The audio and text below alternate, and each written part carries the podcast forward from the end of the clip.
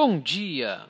Hoje é quinta-feira, 26 de setembro de 2019 e esse é o Pod Action, o seu podcast diário sobre a abertura do mini índice Bovespa sobre uma visão do método Price Action. Meu nome é Mário Neto, um eterno estudante de Price Action. Vamos lá? Avaliando o gráfico diário do Win V de viola 19. Ontem tivemos uma barra compradora quase do mesmo tamanho da barra de anteontem vendedora, só que a de hoje teve pouca sombra, tanto em cima quanto embaixo. É, ainda estamos nesse TR que está vindo desde o dia 12 de setembro, tá? O preço não consegue romper é, o 105 105 300 e o, e o 103 e 400 ele está dentro desse range no, no, gráfico diário dá para ver isso claramente tá? Nos 60 minutos 60 minutos é, o dia de ontem foi um dia nos 60 minutos foi um dia de alta apesar de ter tido um, um doji aqui às 11 horas, tá? praticamente só barras compradoras, tá? Mais dois dojis aqui bem, bem difíceis aqui, tanto às 11 quanto às 13. No gráfico de 30 minutos, é, a gente vê que tinha um, um gap aqui da queda do, de, de, de anteontem, tá? E o preço aqui por volta, deixa eu ver esse preço aqui, por volta dos 104, 574, e somente no final da tarde de ontem é que ele começou a tentar fechar esse gap aqui da, da queda de anteontem.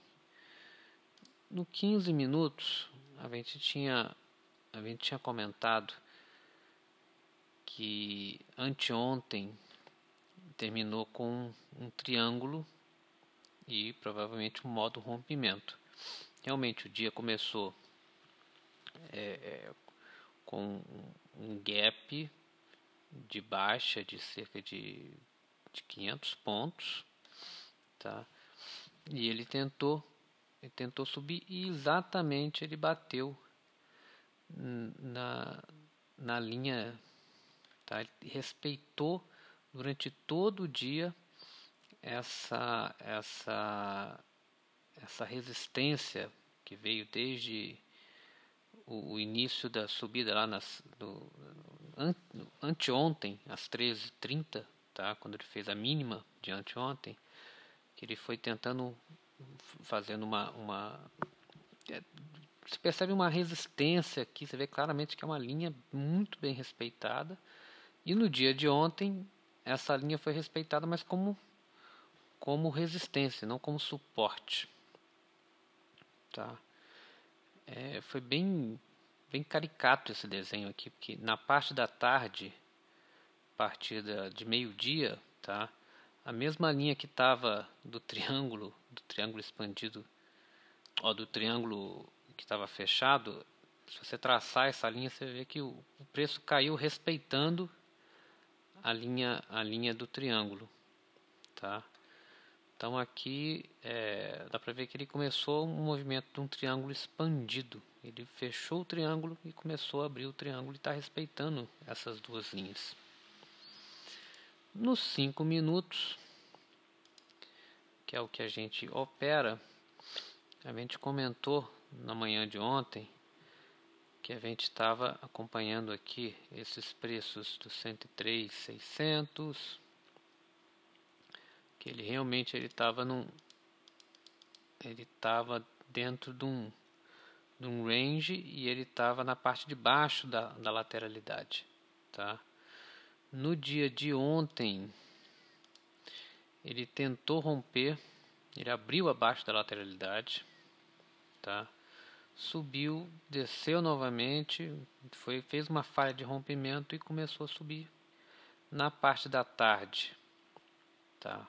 No início da, da, da, da tarde, meio-dia, até as 15 horas, foi praticamente um, um TTR e depois ele voltou a subir, terminando muito próximo dos 50% da, da TR, tá? O dia de hoje, eu acredito que ele ainda venha fechar esse gap da, da queda do dia 24, tá? Ou tocando ou rompendo lá o 105 450. É, mas também ele pode começar uma abertura e tentar fechar esse gap aqui da subida. Ele deixou um gap aqui às 14h50 ontem. Que foram duas barras muito fortes. Então tem um gap que a gente tem que acompanhar se ele vai vir fechar. Basicamente no 104, 350 e no 104, 035, 104, 100. Então esse, esse, esse gap que ele deixou aqui na subida da tarde de ontem, ele pode na abertura de hoje tentar fechar antes de, de, de tentar tocar lá em cima no, no topo da lateralidade. Tá.